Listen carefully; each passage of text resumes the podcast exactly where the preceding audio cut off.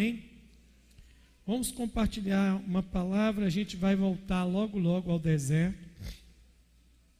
Mas eu quero compartilhar uma palavra específica nesta noite de jejum. Esta palavra, ela foi me entregue nesta conferência que eu estava pregando em Santos, na nossa conferência apostólica profética, e eu quero compartilhá-la também aqui nesta noite com cada um de vocês. Amém? Eu vou ler alguns versículos e alguns textos da palavra de Deus. Quem está aí na Bíblia, puder colocar para mim na versão da NVI, é a versão que eu estou usando por esses dias. Aleluia.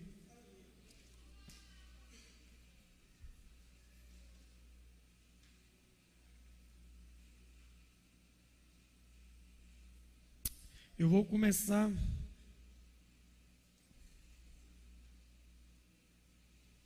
lendo com você.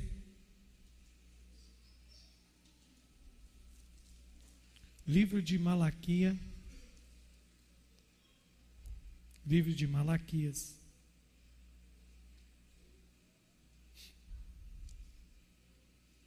Há uma reclamação de Deus em Malaquias há uma advertência de Deus no livro do profeta. Teve uma época que eu preguei quatro domingos aqui sobre Malaquias.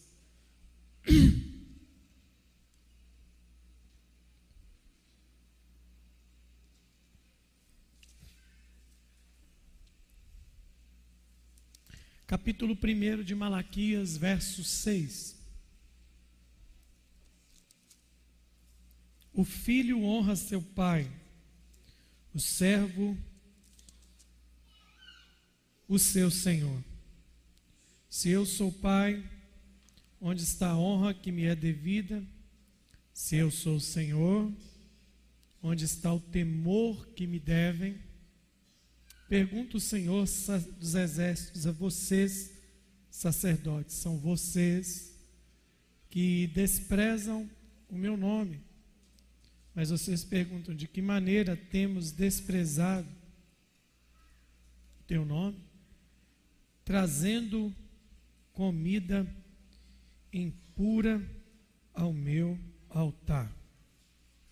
Malaquias é um profeta pós-exílio.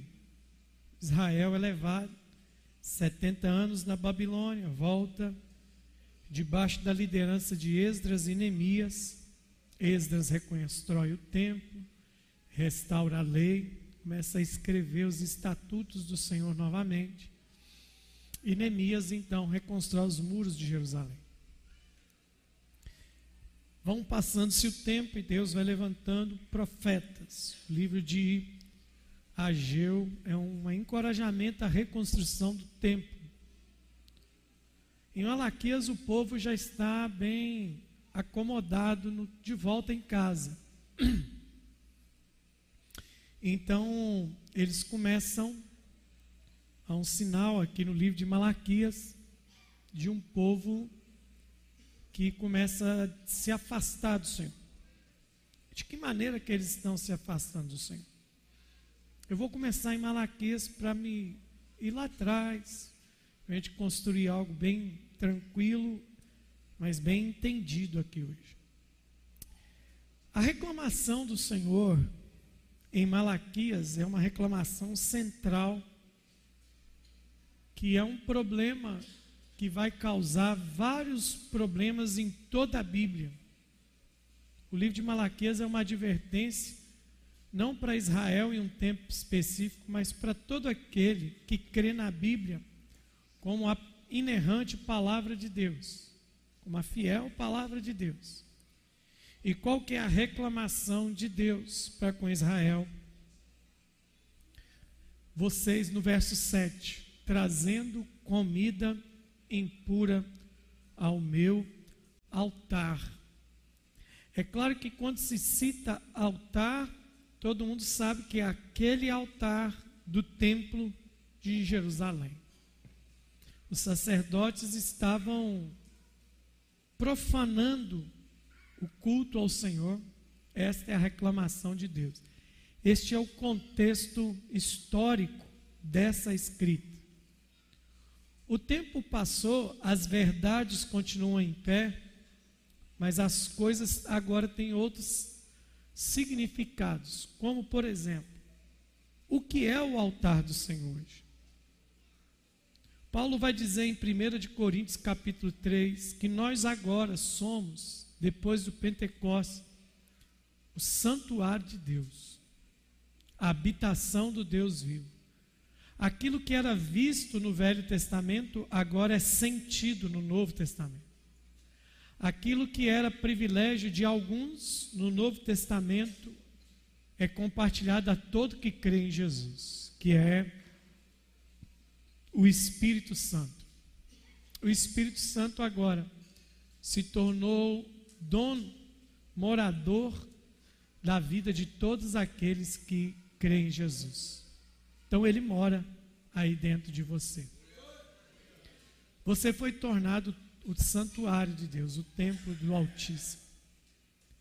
Mas as configurações do tabernáculo continuam dentro de nós. E hoje o altar de Deus é o nosso coração. Esse altar que ele busca, esse altar que ele almeja, esse altar que ele gosta de estar é o nosso coração.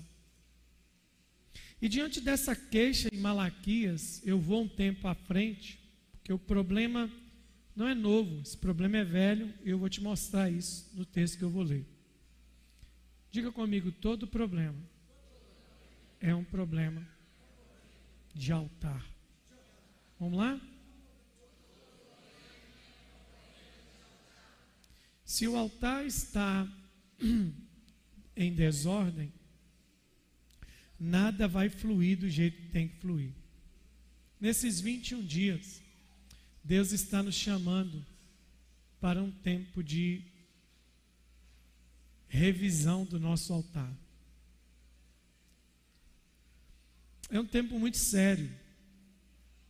Eu não sei se é só hoje, se isso vai durar daqui 21 dias, mas durante esses 21 dias eu já te peço não perdão, mas compreensão. Compreensão. Peço que se você puder e me puder, me compreenda. Eu não estou afim de muita graça, não. Porque serão 21 dias de revisão, de alinhamento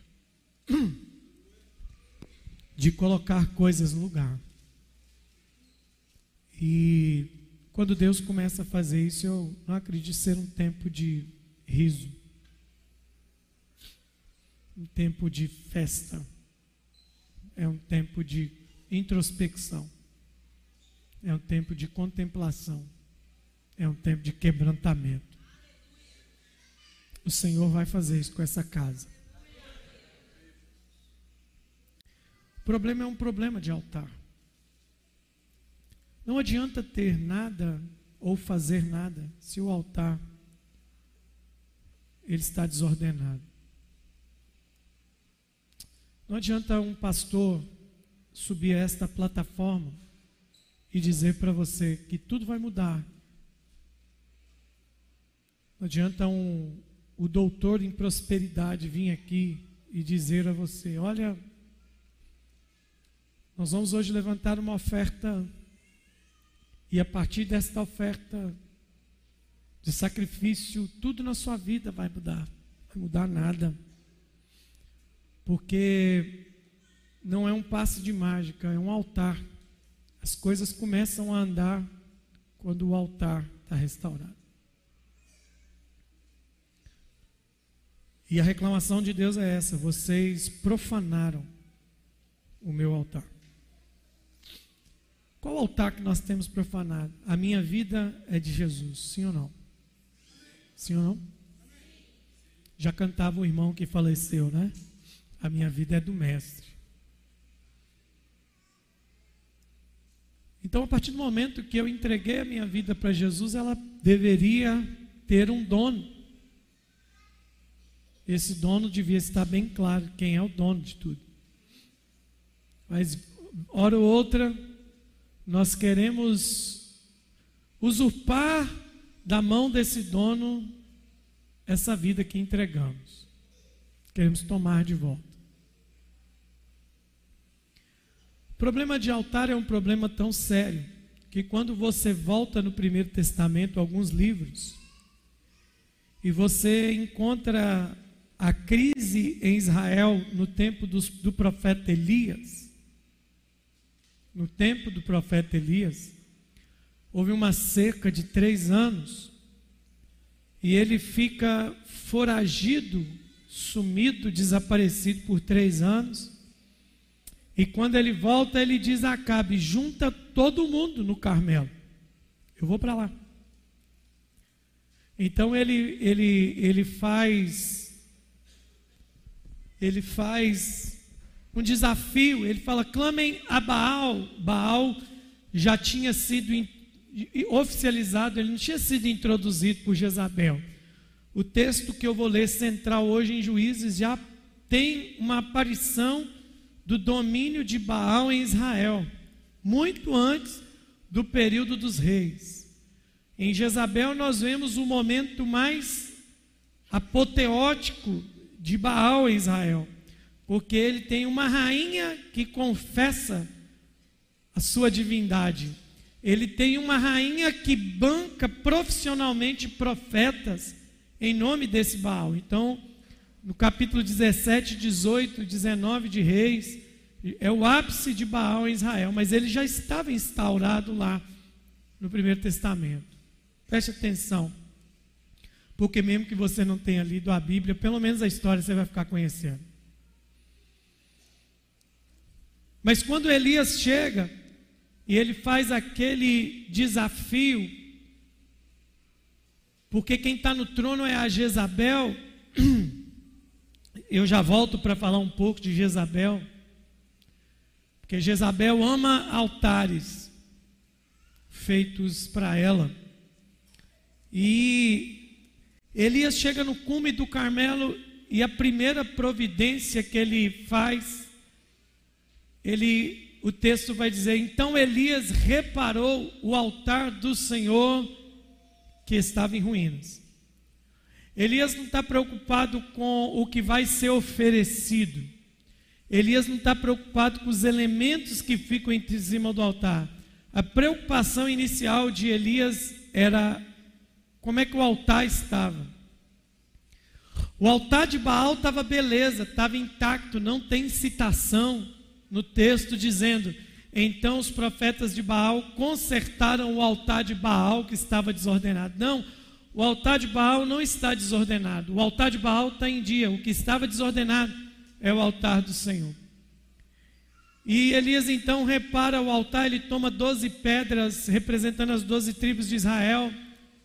Então, depois de restaurar o altar, ele então põe a lenha, pega o sacrifício, esquarteja o sacrifício, e no final, ele ainda fala assim: joga uma água, põe água e porque essa água, eu acredito que essa água tem uma função posterior, porque essa é uma água que evapora e sobe. E logo depois o mesmo Elias vê uma nuvem do tamanho da mão de um homem, em um céu que não tinha nuvem, durante três anos. Mas agora ele joga água, e por que, que ele joga água? Porque Elias, ele agora ele, ele elimina a capacidade ou a possibilidade de sabotagem. Porque ele podia estar muito bem combinado com alguém.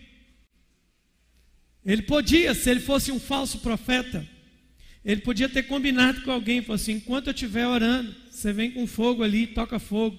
Mas não, ele prepara a pedra, ele prepara o altar, coloca o sacrifício, joga água em cima daquilo, enche o rego em volta, molha aquele negócio todo para que todo mundo saiba que o que vai acontecer ali é original. Porque o altar de Deus não tem fogo fake, não tem sacrifício fake, não tem é, truque imaginário. O altar de Deus ele precisa vir com fogo verdadeiro.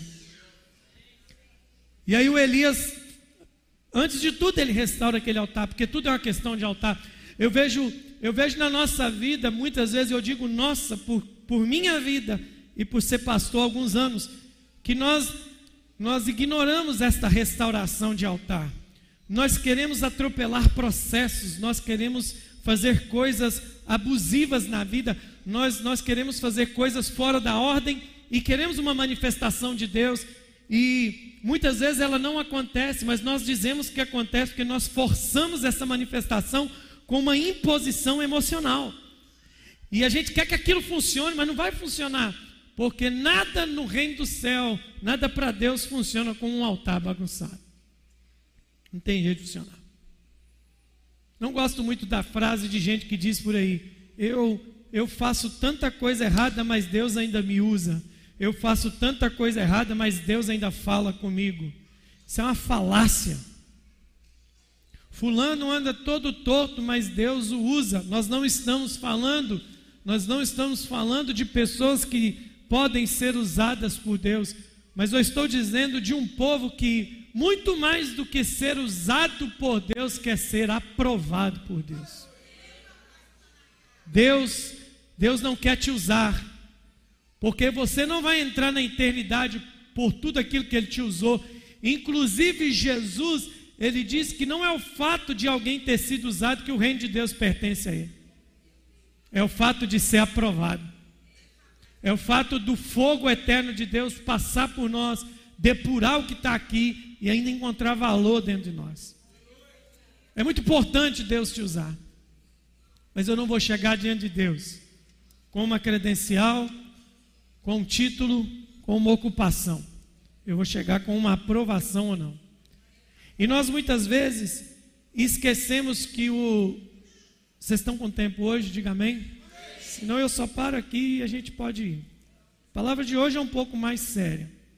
Talvez mais séria do que já é sério. Nós, às vezes, queimamos etapas, nós atropelamos processos, nós não entendemos as coisas. Eu vou citar algumas coisas da vida secular, só para você entender. Quando eu era criança para adolescente, eu já contei isso aqui para vocês. A igreja, o prédio da igreja, era um prédio um pouco menor do que esse, mas tinha um apartamento em cima e a gente morava lá em cima. E este apartamento era parede e meio, com uma zona de prostituição. E eu passei parte da minha vida num quarto onde dava para se ouvir tudo o que acontecia nessa zona. E uma das coisas que a gente mais ouvia, as mais altas, eram as músicas. Então, quando estava se iniciando, esse bug do, da música sertaneja começou a tocar muito nas ondas de prostituição.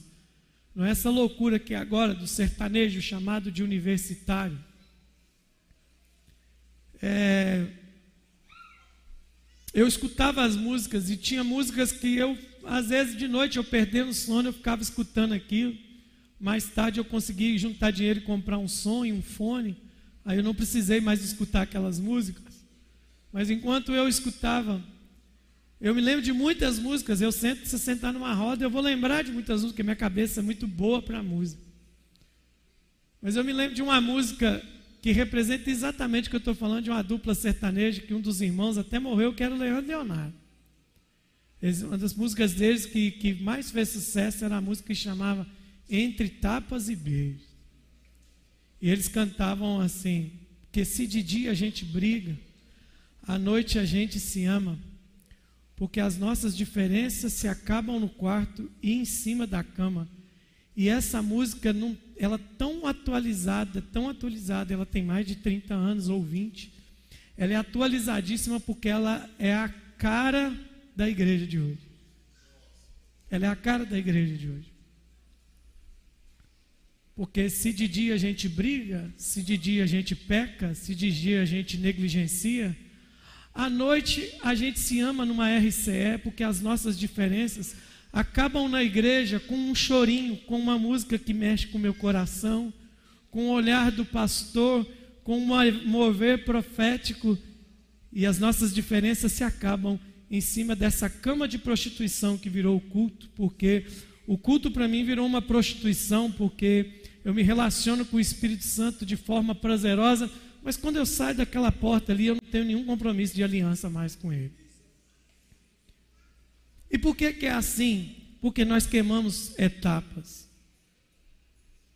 O apóstolo Tiago diz que o pecado é uma gestação. O pecado é uma gestação. Mas a restauração, a gente quer que seja uma vara de condão. A gente quer gestacionar um pecado, a gente quer conceber um pecado, mas quando a gente peca, e a Bíblia diz que quando peca dá a luz, vem a morte, porque o salário do pecado é a morte. A gente se vê naquele caos, ai meu Deus, o que que eu fiz? E eu choro, eu me quebranto, eu até me arrependo. E aí eu quero sair daquele momento de arrependimento, como se nada que eu fiz tivesse acontecido. Não é assim, queridão. Não é assim, queridona. Porque o, pe o pecado, ele gera uma destruição de altar. E para que o fogo de Deus venha novamente, eu preciso colocar as pedras no lugar.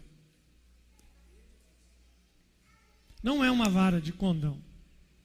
O perdão você recebe imediatamente, porque todo aquele que confessa e deixa alcança misericórdia. O perdão é imediato, porque o sangue de Jesus Cristo, seu Filho, nos purifica de todo pecado. Mas eu preciso ter uma consciência. Se o pecado, eu vou fazer aqui, depois você me ajuda aqui, Cleiton. Preste atenção. O pecado geralmente faz isso aqui. Vou usar o gasofilar. Isso aqui é o seu altar. O pecado Geralmente ele faz isso aqui, ó. E aí você acha que é só fazer isso aqui de novo?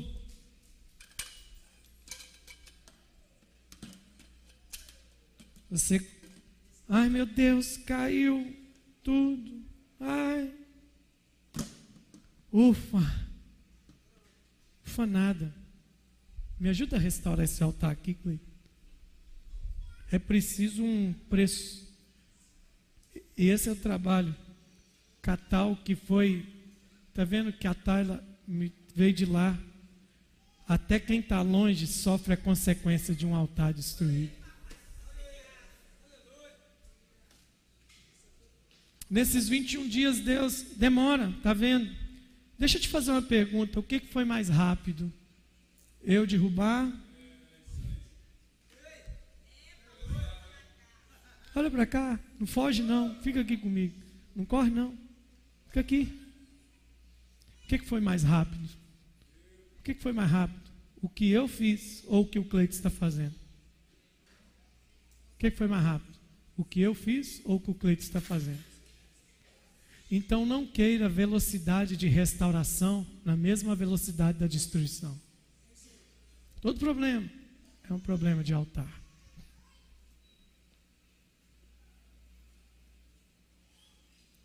Onde que você quer chegar com isso? Eu vou chegar. Estou na introdução. As brigas e as guerras aconteciam nos altares, por causa dos altares. Vocês me conhecem, e vocês já ouviram da minha boca, que aqueles que foram chamados por Deus para o sacerdócio, especificamente, eles não têm mais direito um, algumas quedas e se levantar da mesma forma. Tem mais direito. Tem o perdão? Tem. Vão para o céu? Vão. O diabo, olhe para mim, o diabo quer o seu altar.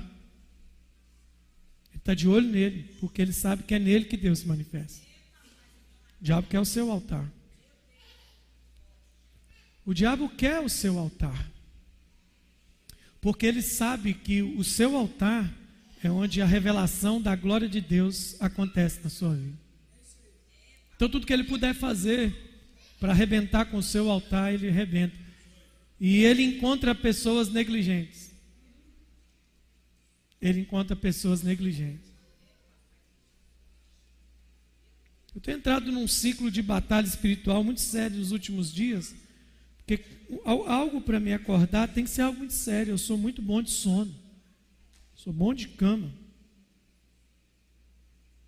E esses dias eu fui despertado pelo Espírito em algumas orações.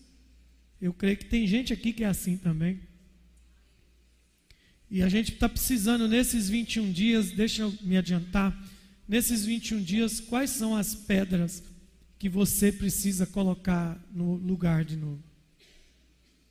Quanto tempo tem que aquele momento seu e ele, só você, aquela musiquinha que você gosta de cantar comigo aqui na ceia, um lugar para dois, só eu e você.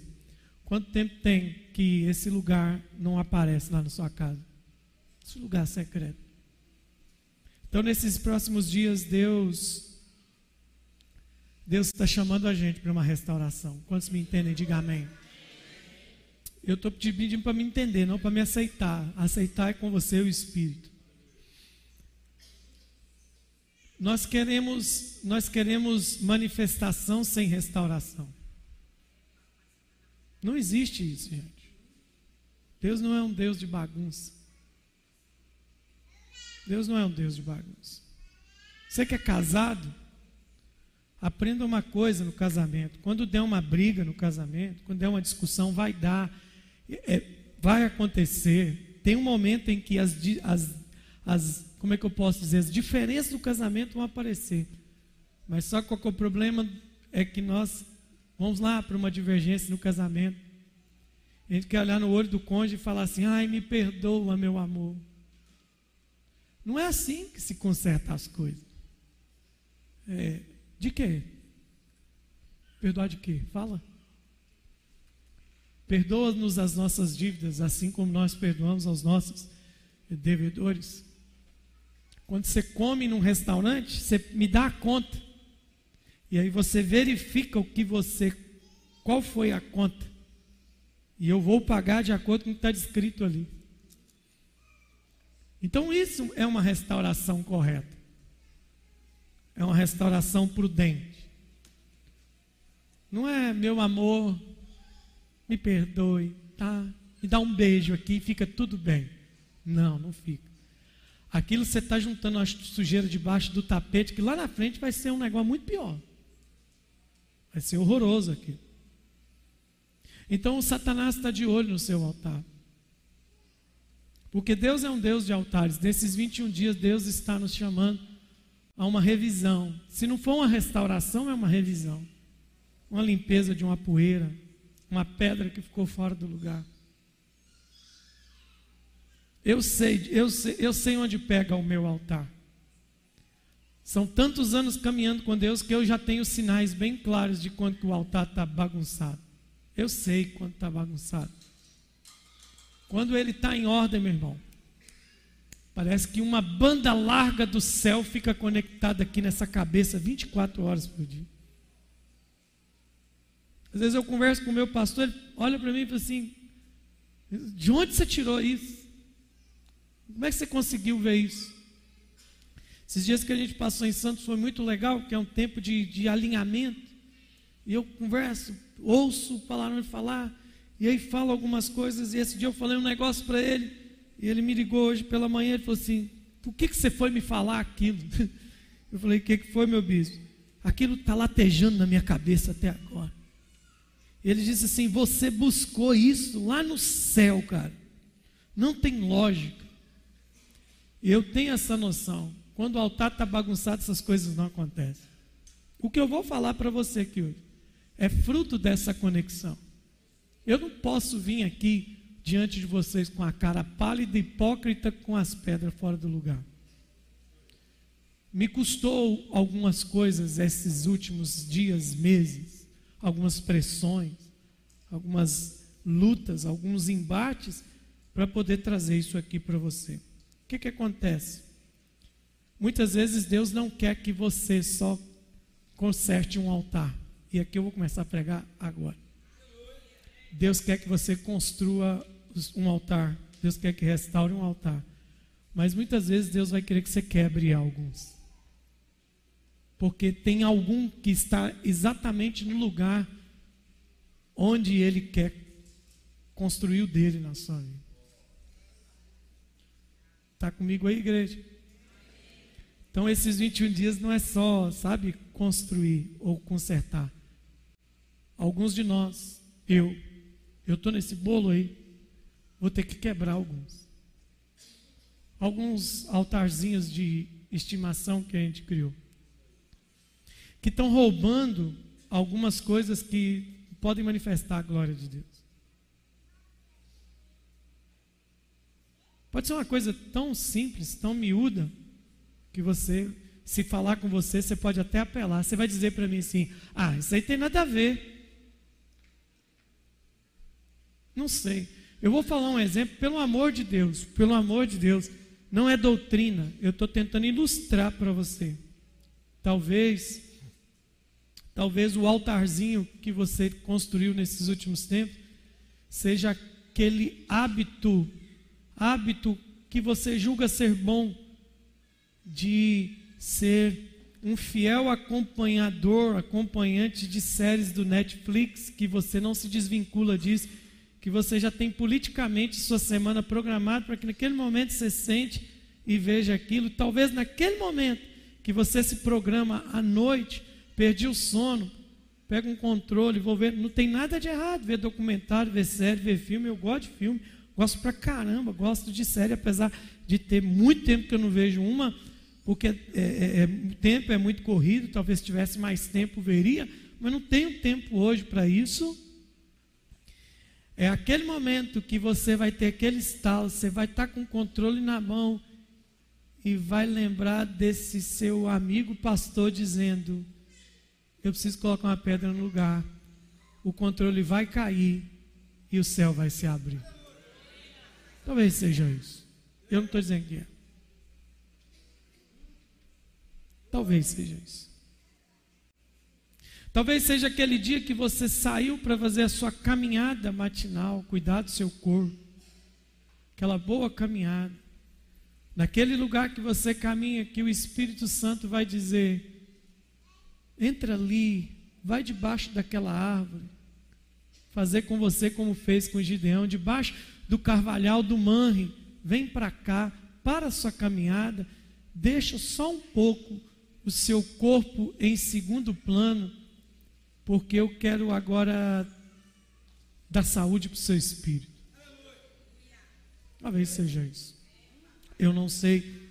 Eu só estou ilustrando, eu não estou opinando, tá bom? Mas se você quer tomar como direção, fique à vontade. Diga comigo, Deus é um Deus de altar. Vamos ao texto central e aqui vai ser mais rápido. Livro de Juízes, eu gostaria que você abrisse comigo, nesta noite, o livro de Juízes, um dos livros mais tristes, alegres por algumas conquistas. Aleluia. Aleluia.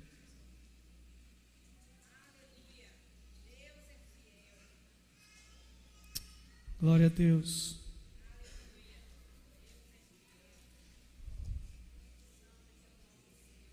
Capítulo 6 de Juízes, verso 22 em diante é o que eu quero ler. Que coisa poderosa. 20. É.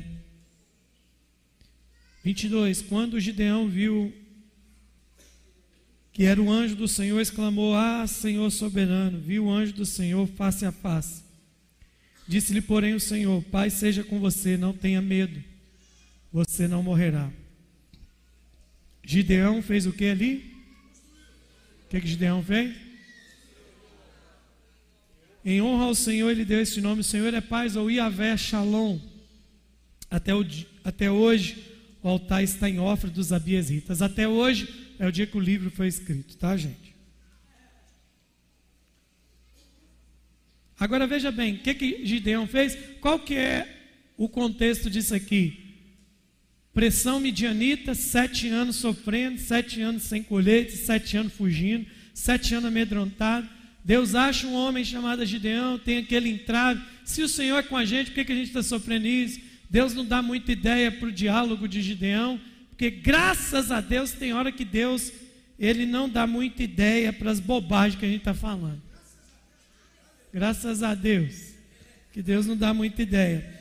Então ali começa aquele relacionamento. Aquele. E eu disse algumas coisas, viu gente? Eu não disse todas as coisas, não. Para que você não generalize, né? E aí o que, que ele fala? Eu vi o Senhor, vou morrer. Ah! Aí Deus você vai morrer não, varão, fica de boa. Ah, não vou não. Aí Gideão então se propõe a fazer um altar. Gideão faz um altar e chama o nome do altar de Iavé Shalom, o Senhor é minha paz, porque tudo que Israel está precisando era de paz. Agora começa, verso 25. Naquela mesma noite, o Senhor lhe disse: Separe o segundo novilho do rebanho de seu pai, aquele de sete anos de idade, e olha o que Deus está mandando fazer, vai. O que, que Deus mandou fazer? Que pertence a quem? Pertence a quem aquele altar? Seu pai. E corte o poste sagrado de Azerá, que está ao lado do altar. Geralmente Azerá e altar eram, e Baal eram conectados. Ponto, verso 26. Leia bem alto daqui até o último homem lá atrás. Um, dois, três, vai. Para, de, faz, vai de novo. Preste atenção nisso aqui. Isso aqui é o ponto mais sério do que eu estou falando aqui hoje. O final é profético, é lindo. Isso aqui é o ponto mais sério. Deus dá uma ordem a Gideão. E qual que é a ordem que o Senhor dá a Gideão? São duas, três ordens. Primeiro, pegue o segundo novilho do seu pai de sete anos. Mas antes de oferecer esse novilho, quebra o altar de Baal.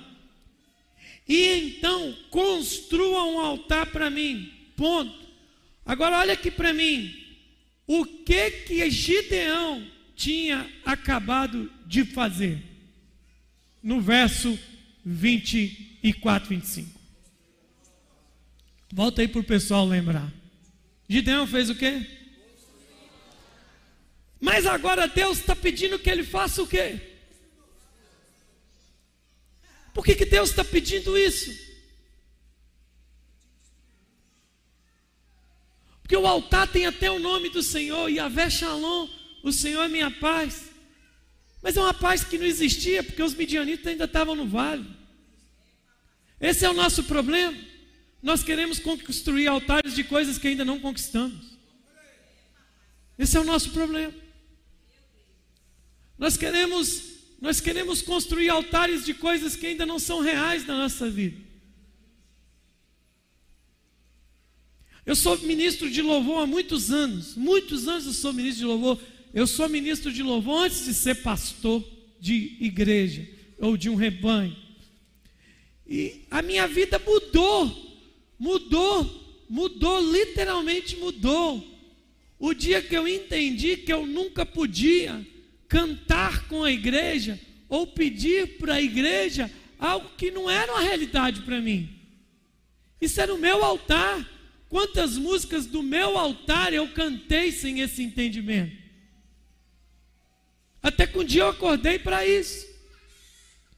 O altar que você fez é bonitinho, joia. Você deu o um nome para ele. E a é a minha paz. Mas é, pode ser o altar de uma coisa que você nem conquistou ainda. Por que, que eu estou dizendo isso? Não é para todo mundo, mas eu preciso dar uma nota de esclarecimento aqui na igreja. Isso é uma nota de esclarecimento.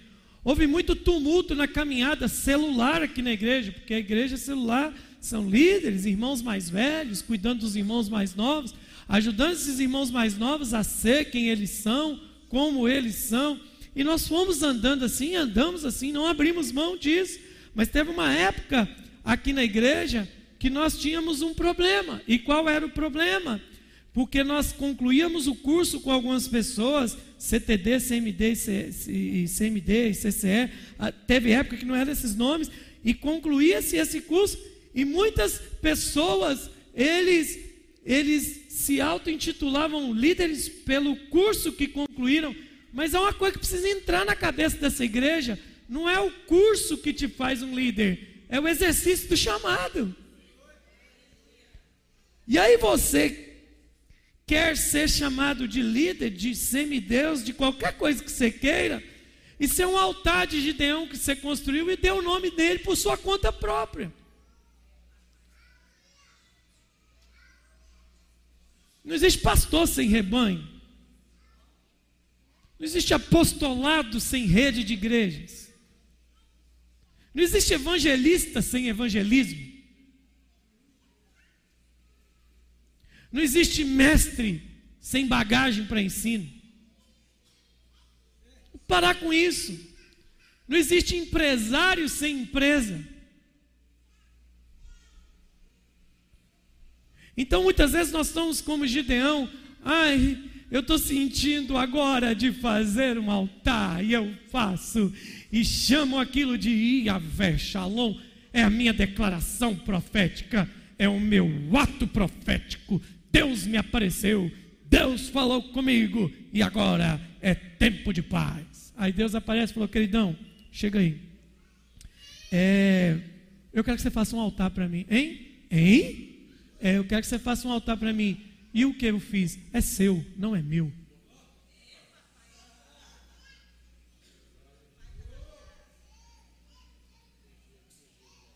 Vem comigo? Eu só fiz isso uma vez na minha vida. Uma vez só, Fábio. Uma vez e me custou muita coisa. Uma vez eu fiz isso. Fiz isso uma vez. X. Eu fiz uma vez e passei uma vergonha. Essa pessoa, ela, ela tem dificuldade de conversar comigo até hoje. Um líder. Estava indo para pregar num lugar aqui em Valadares. Quando eu cheguei na porta dessa igreja, o Espírito Santo falou assim comigo: Você tem duas opções. Você pode ir embora que é o que eu quero. Ou você pode entrar. Só que tem uma coisa: se você entrar, você vai entrar sozinho. Parei dentro do carro. Eu tinha aquele centro quadrado prata. Respirei e falei assim: por que, que o senhor não quer que eu entre? E Deus disse assim para mim: porque essa igreja quem abriu foi o pastor, não fui eu.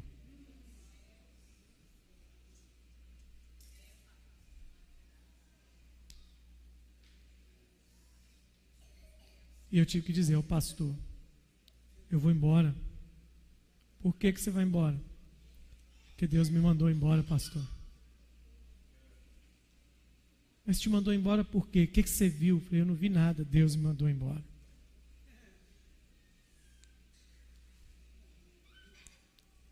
Então, primeira coisa que eu quero te dizer nessa noite: pare de dar o nome de Yahvé, pare de dar o nome de Senhor para aquilo que você construiu por sua conta própria. Para as coisas que você estabeleceu com a sua mente, com a sua emoção. Pare com isso. Deus chega para ele, queridão, eu quero um, um altar. Como é que é? É um altar. Mas e o que eu fiz ali agora? É seu. Você falou que é meu, mas é seu. Tá bom. Ah, tá. Mas espera aí, tem uma ordem. Eu não quero que você só construa. Não, não, não. Eu quero que você destrua. Antes de construir, você vai destruir. Lembra de Jesus? Antes de curar os cegos e enxergar os, chegar os cegos e andar os coxos, ele derrubou as barracas, tudo. Antes de construir, ele destruiu.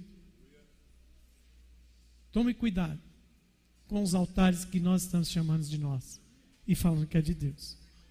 Tome cuidado com isso. Pelo amor de Deus. Pelo amor de Deus. Pare, por favor. Pare, por favor, de falar para você mesmo. Foi Deus que falou. Se foi só a sua mente. Pare. Por que, que você está dizendo isso? Porque quando for Deus, Ele vai te dar até o jeito de agir. Aí ele vai falar assim, ó, tá aí no texto. Faça um altar. Eu quero que você faça um altar.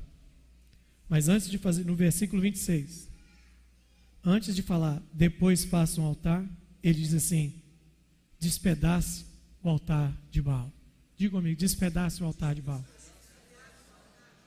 Diga comigo assim, muitas vezes, em alguns momentos, a ordem de Deus é destruir para depois construir. Destrói. Despedaça. Despedaça. Porque tem coisas que nós. E aqui que está o problema: a gente constrói paralelo. Tem um altarzinho de Baal que a gente não destruiu. E a gente levanta um altar para o Senhor, esses altares vão concorrer, não que Deus seja menos poderoso. Quem define o poder do altar, Deus é poderoso, ele não precisa provar nada para ninguém, não. Mas quem define o nível de manifestação do altar somos nós. É o altar que nós priorizamos que vem a maior manifestação. Quem está entendendo de verdade, diga amém. Não é uma mensagem de ensino, é uma mensagem profética. E às vezes, mensagem profética, você precisa de um pouco mais de concentração. Ele vai lá e faz o que Deus fez, mandou. Ele faz isso. No versículo 27, ele chama. Eu queria ter tempo para explanar o versículo 27, não vou ter mas eu vou te dar um conselho no 27. Assim Gideão chamou dez dos seus servos e fez como o Senhor lhe ordenara. Só uma dúvida aqui: o altar que tinha que destruir era de quem? O altar que tinha que destruir era de quem?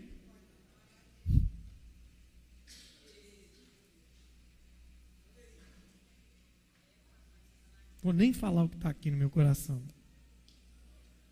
Assim Gideão chamou dez homens e fez ali o que o Senhor tinha mandado. Fez tudo de noite, não durante o dia. Ah, sabe, eu só vou te dar um conselho aqui. É, ponha do seu lado gente que tenha coragem de te ajudar a cumprir o que Deus mandou você fazer. Deu para pegar? Não vou me prolongar nesse versículo, não. Ponha do seu lado gente que tenha alegria para rir nas suas festas, alegria para compartilhar suas conquistas, mas ponha do seu lado gente que tenha de igual coragem te ajudar a fazer tudo que Deus te mandou fazer e que não conjectura com a vontade de Deus. Amém? Vamos seguindo.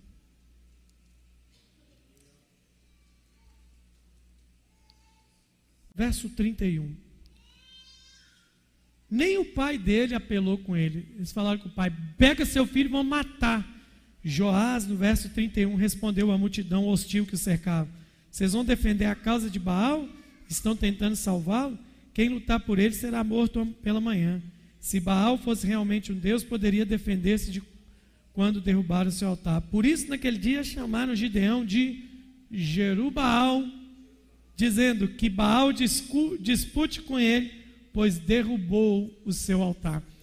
Gideão passa a ser chamado de o destruidor de altar de Baal. Quem foi chamado de Jerubal? Gideão.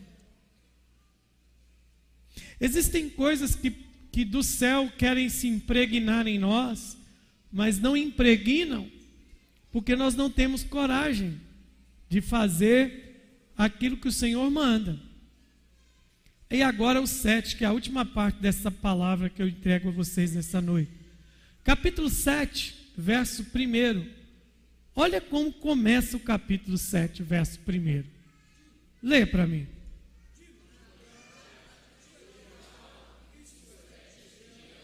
Por que, que Gideão não vem primeiro se é o nome de registro dele? Porque agora Gideão é conhecido como quê? Diga comigo, destruidor, o contenedor de Baal. Você entende que a marca dele não ficou em cima do altar que ele construiu, mas em cima do altar que ele destruiu? O nome dele não foi Yahvé Shalom. Não foi. O nome de Gideão agora passa a ser Jerubaal, que significa que Baal brigue com ele, que ele brigue com Baal. Por quê? Porque agora a marca de Gideão não é o altar que ele construiu, mas o altar que ele destruiu nesses 21 dias. O Espírito do Senhor Jeová, ele vai te revestir de autoridade para destruir o que tem que ser destruído.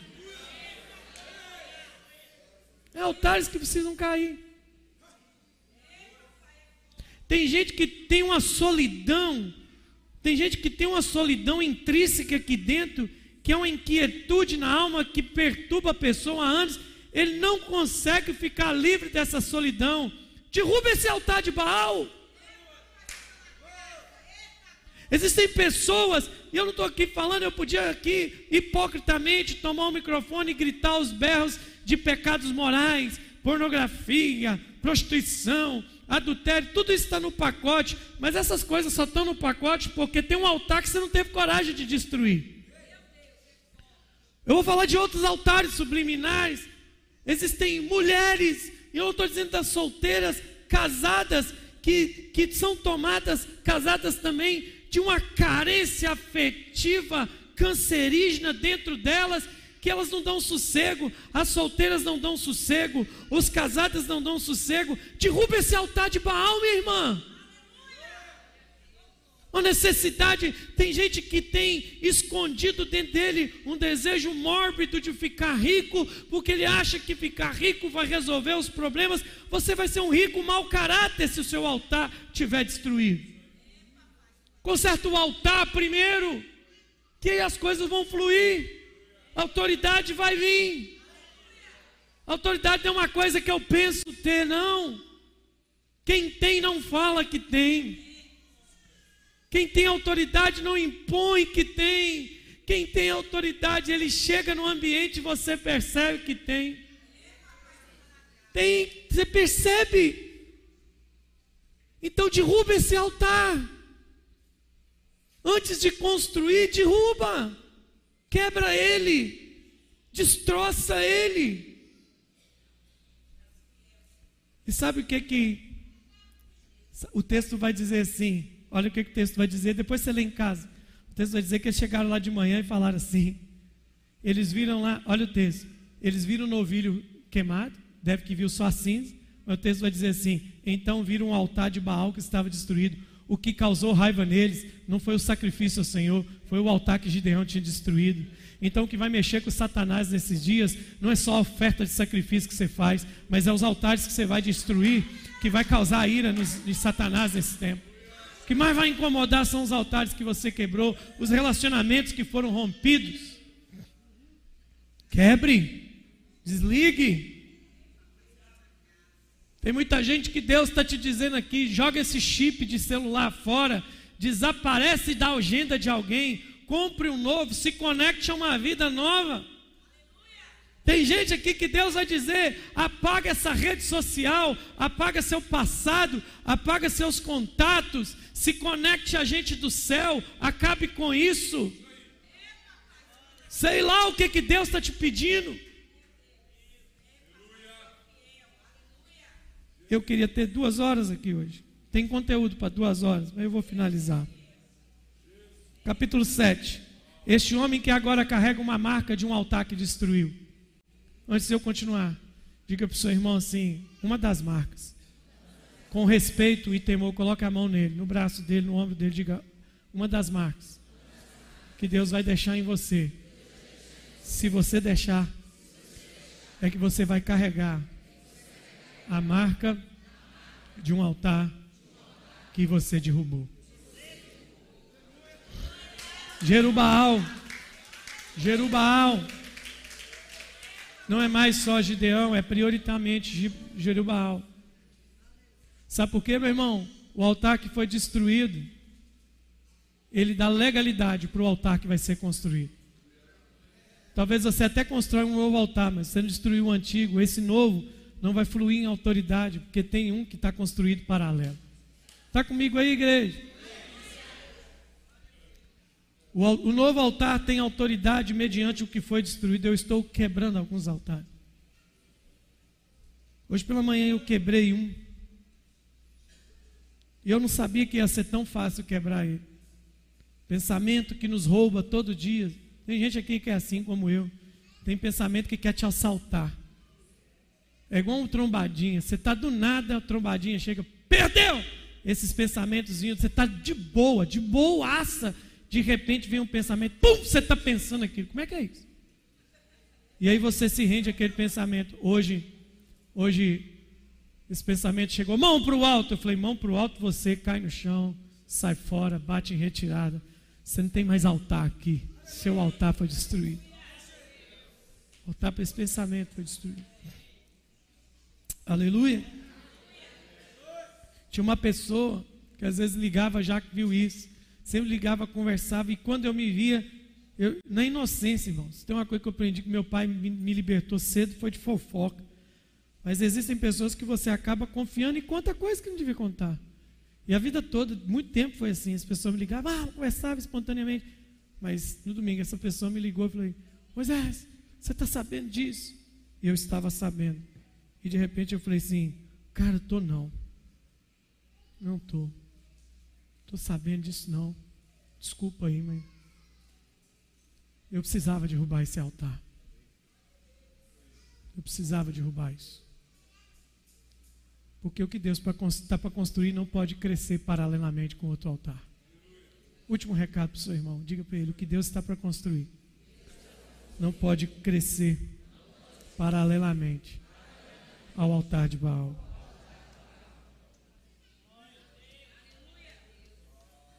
O capítulo 7 vai ser a peneira de Deus. A peneira de Deus. Hoje eu vou responder duas perguntas aqui que sempre me fazem. Por que, que tem gente que está no exército, está na igreja? Não é o seu caso. Tomara que não seja. Mas que não, não fluem não fluem por causa do capítulo 7. Põe o capítulo 7.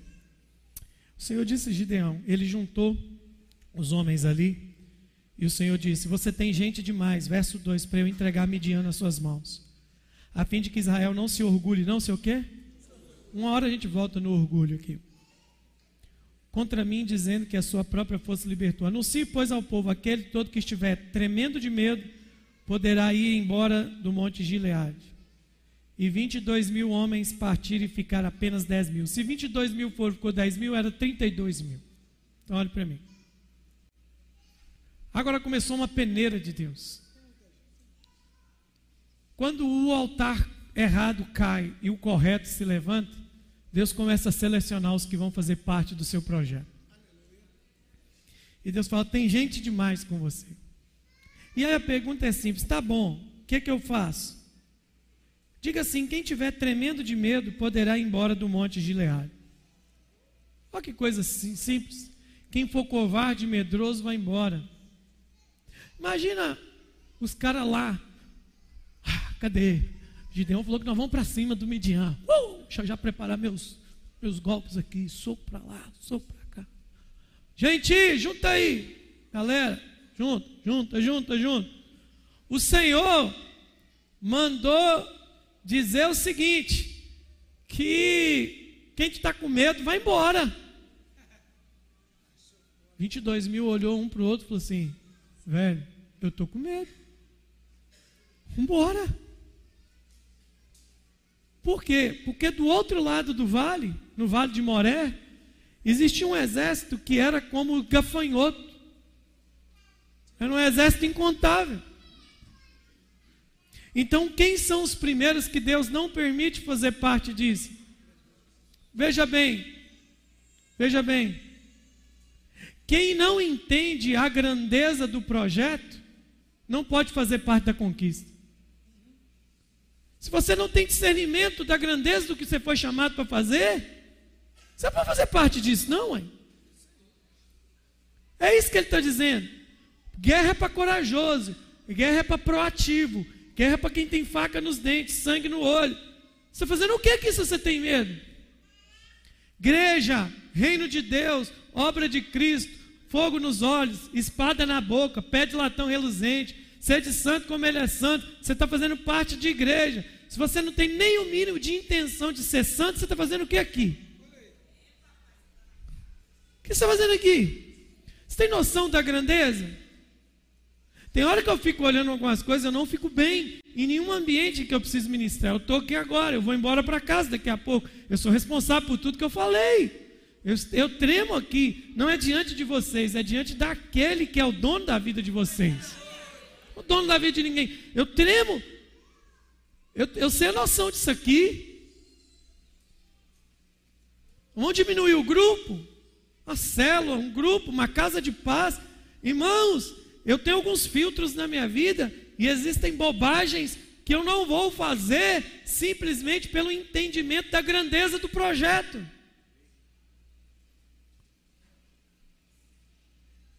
Eu vou te falar uma coisa até absurda.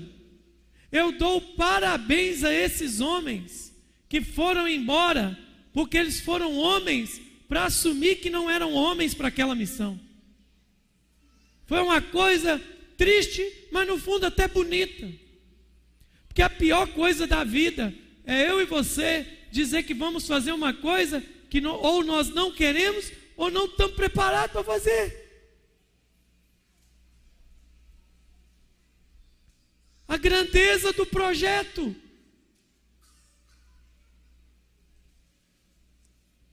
Você que é casado aqui, você tem noção, você tem noção, você tem noção da grandeza que é o projeto chamado casamento? Você que está no ministério, no chamado, na igreja, você tem noção do que é a grandeza do reino de Deus? Então, eu vou dar uma palavra profética para você. Se você está com medo, não tem noção da grandeza, vai para o outro lado do monte. Fica não. Porque o que Deus chamou essa casa para fazer é maior do que a nossa vida. É por isso que chama a obra de Deus. Aleluia. Então a primeira peneira de Deus é quem não tem noção de onde está e o que vai fazer não pode participar disso aqui. Tem noção? Tem gente que é sem noção. Não, não posso fazer isso. Não, não posso fazer isso.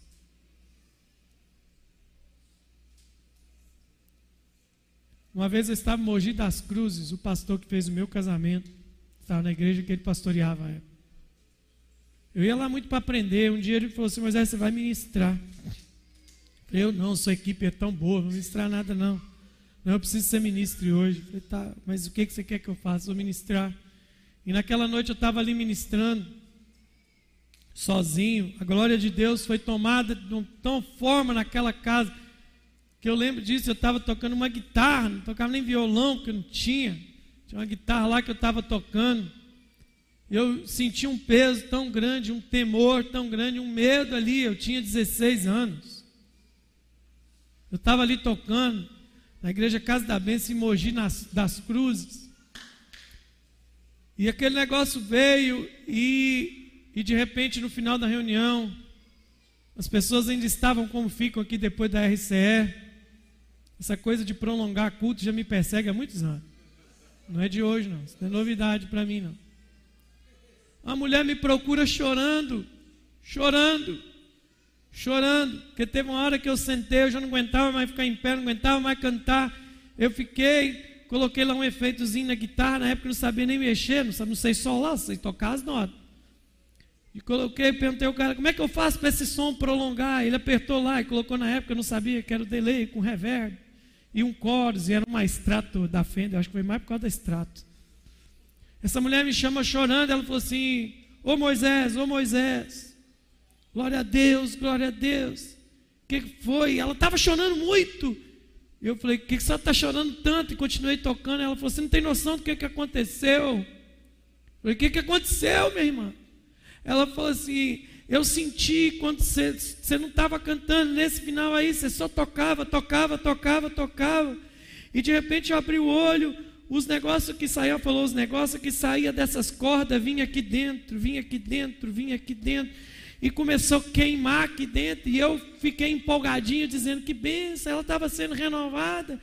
E eu disse isso para ela, que benção, minha irmã. Ela falou: Não, você não está entendendo, eu acabei de vir pro, do banheiro. Eu acabei de sair do banheiro. Eu tinha dois caroços enormes no seio, já estava com a cirurgia para arrancar esse seio, e eu acabei de detectar que eu não tenho mais nada aqui. Glória a Deus pelo milagre. Ela foi, e quando ela foi, eu senti um peso maior ainda.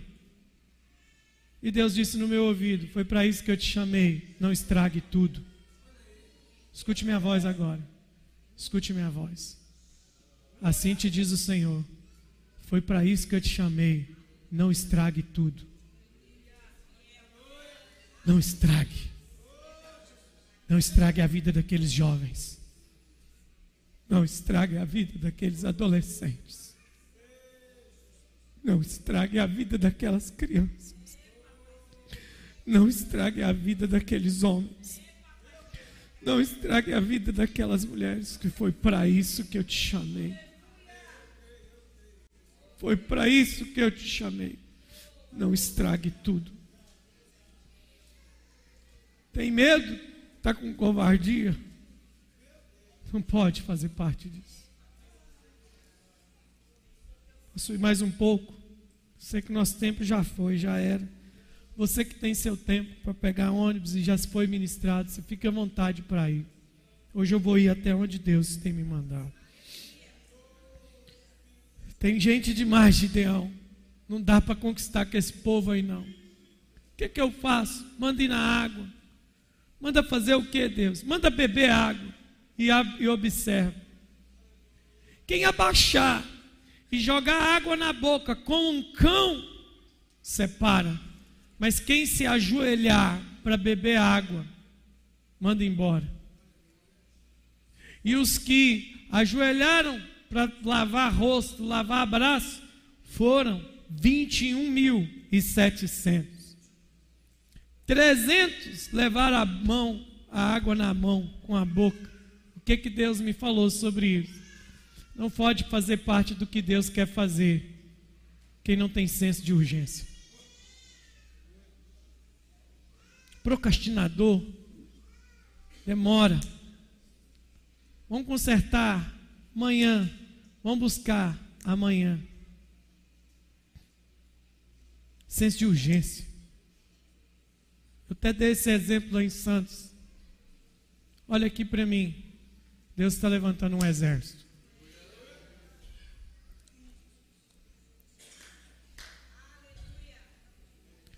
Se você for entrar numa casa, olha para mim, que tem. Você entrou numa casa, você abriu a porta, você abriu o portão, você deu de cara com um pincher, com um poodle, com um shih tzu, com um lulu da Pomerânia. Ele apareceu para você. Você corre? Hã? Você corre? Porque esses cachorros não intimidam ninguém. Mas se você chegar numa casa e der de cara com Hot Valley, com Pitbull, o que, que você faz? Você não faz nada, ele já te pegou. Ele já te pegou. Sabe o que, que Deus está dizendo? Eu posso, não é pelo lado ruim, maligno da palavra, mas eu preciso levantar homens e mulheres que são como cães raivosos que ninguém ousa entrar na casa porque eles estão ali de prontidão. Estão com uma cara tão fechada que o pecado não ousa flertar com eles. Estão tão sisudos. Um dia eu fui na casa de um pastor, ele tinha dois pitbulls musculosaços, aqueles que foram tratados geneticamente. O, o quintal dele era do tamanho aqui da igreja quase. E o portão está aqui, eles estão lá. Quando eu abri, ele entrou, eu fiz assim. Ele vem, Moisés? Falou, não. Um pitbull dele estava correndo na areia, subindo um muro de 3 metros de altura. O outro estava com a boca num pneu de caminhão, balançando assim, segurando o peso do corpo com o pneu de caminhão. Entra Moisés, os cachorros são de boa. Os cachorros são tudo demônio. Não vou entrar, não vou comer com você. O que você quer que eu faça? Prende os cachorros. Sabe, irmãos, o exército que Deus está levantando, o exército que o diabo chega lá naquele portão, na porta da sua casa, Vou entrar não. Não entro não. Um bando de cão raivoso, um bando de cão de guarda. Pecado não flerta com você. Aleluia. Eu tinha mais coisas, mas o último versículo.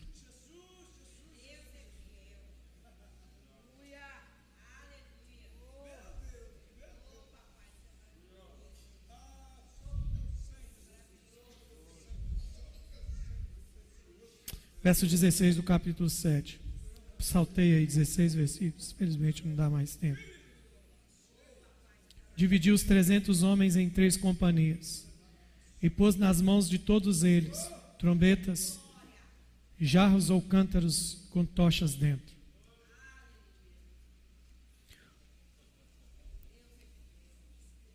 E Gideão falou assim: Façam o que eu fizer, quando eu chegar à extremidade, Versículo 12: Quando eu e todos que estiverem comigo tocarmos as nossas trombetas, ao redor do acampamento, toquem as suas e gritem pelo Senhor e, pelo, e por Gideão.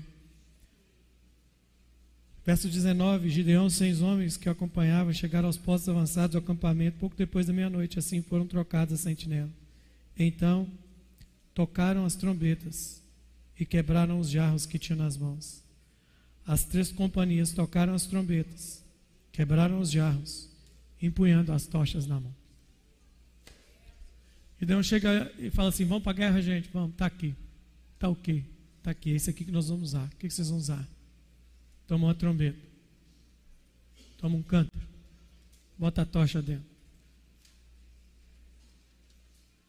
Quando a gente tocar a trombeta, quebre o cântaro, levante a tocha. Essa, esses 21 dias vamos viver isso. Deus está levantando gente de trombeta na mão e tocha na mão. Gente que vai começar a tocar trombeta nos quatro cantos dessa cidade. Vai desbaratinar o inimigo. Só tem um problema. Diga comigo, a tocha só aparece quando o cântaro é quebrado. De novo. De novo.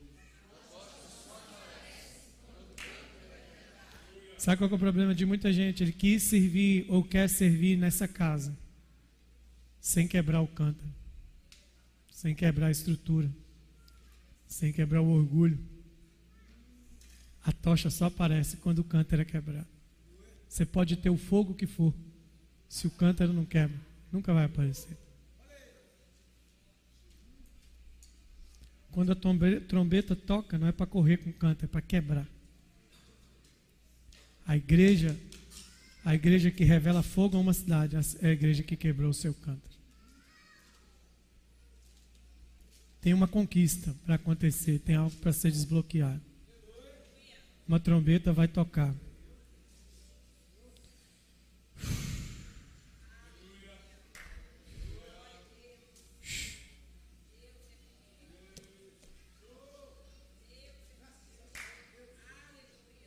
Esta é a noite que Deus vai quebrar os nossos cântaros. Vocês já entenderam de altar. Ficar de pé.